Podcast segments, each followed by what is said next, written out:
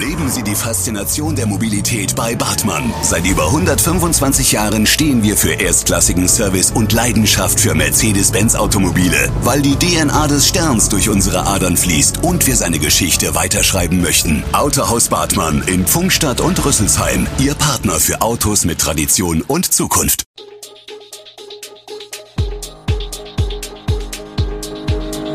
Gude, unser morgendliches News Update. Das Wichtigste aus Südhessen für Sie im Überblick. Guten Morgen aus Darmstadt an diesem 12. November. Darmstadt plant Rekordausgabe für Klimaschutz. Astronaut Maurer ist an der ISS angekommen und das RKI rät von größeren Veranstaltungen ab. Das und mehr gibt es heute für Sie im Podcast. Für den Klimaschutz und für bessere Schulbauten will Darmstadt im nächsten Jahr so viel Geld ausgeben wie nie zuvor. Auch den Ausbau der Kinderbetreuungs- und Schulkinderplätze will man mit Millionenbeträgen vorantreiben. So sieht es der Entwurf für den Haushalt 2022 vor. Im Entwurf schlägt die Stadtregierung Investitionen in das Sachanlagevermögen in Höhe von 3.301 Millionen Euro vor, ein neues Rekordniveau. Dagegen stehen neue Belastungen unter anderem durch die Folgekosten der Pandemie.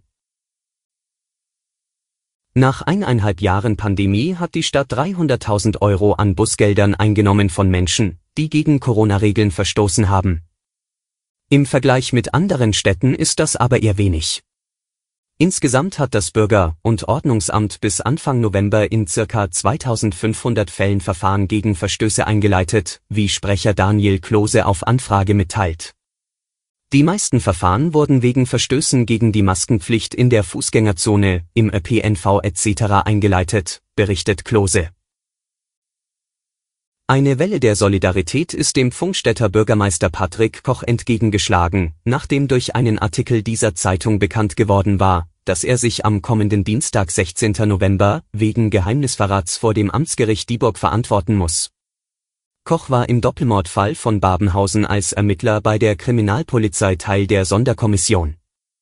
Im April 2009 war ein 62 Jahre alter Immobilienmakler und seine 58 Jahre alte Frau erschossen worden, die 37 Jahre alte geistig behinderte Tochter hatte schwer verletzt überlebt. Im Juli 2011 war Andreas Daso, ein Nachbar, nach einem Indizienprozess zu lebenslanger Haft mit Feststellung der besonderen Schwere der Schuld verurteilt worden auch Koch hatte im vergangenen Jahr eine Mail an den Anwalt von Daso geschrieben, in der er zum Ausdruck bringt, dass er den Eindruck eine Vorverurteilung durch den damaligen Polizeipräsidenten hatte. Der Druck auf die Ermittler sei groß gewesen und der Polizeipräsident habe sich schon früh auf Daso als Täter festgelegt, so Koch in dem Schreiben. Das brachte ihm die Anklage wegen Verletzung des Dienstgeheimnisses ein. Einige hundert Reaktionen hat Koch seit Dienstag erhalten, die allermeisten davon positiv. Das tut mir auch gut, sagt er. Mit Jubel, Umarmungen und Selfies ist der deutsche Astronaut Matthias Maurer auf der internationalen Raumstation ISS empfangen worden. Gemeinsam mit drei NASA-Kollegen kam Maurer am frühen Freitagmorgen nach rund 20 Flugstunden im Crew Dragon an der ISS an, wie auf einer Live-Übertragung der US-Raumfahrtbehörde NASA zu sehen war. Nach dem Andocken und einer Reihe technischer Arbeitsschritte konnte die Luke geöffnet werden und Maurer schwebte im blauen Overall mit deutscher Fahne auf dem Oberarm als zweiter Astronaut der Crew nach Caleb Barron und vor Thomas Marshburn und Roger Shari in die Raumstation. Das Robert Koch Institut fordert angesichts der Wucht der vierten Corona-Welle die Rückkehr zu massiven Einschränkungen in Deutschland. Man rate dringend dazu, größere Veranstaltungen möglichst abzusagen oder zu meiden, aber auch alle anderen nicht notwendigen Kontakte zu reduzieren, heißt es im neuen Wochenbericht der Behörde. Die Kommunen verlangten eine einheitliche Strategie. Am nächsten Donnerstag wollen die geschäftsführende Kanzlerin Angela Merkel und die Ministerpräsidenten über den weiteren Kurs beraten. Die bundesweite 7-Tage-Inzidenz erreichte auch am Freitag und damit den fünften Tag in Folge einen Höchstwert. Das Robert Koch Institut gab die Zahl der Corona-Neuinfektionen pro 100.000 Einwohner und Woche mit 263,7 an. Zudem wurden 48.640 Corona-Neuinfektionen registriert. Dies ist der zweithöchste seit Beginn der Pandemie erreichte Wert. Einen Rekordwert hatte die Zahl der Neuinfektionen am Vortag mit 50.196 erreicht.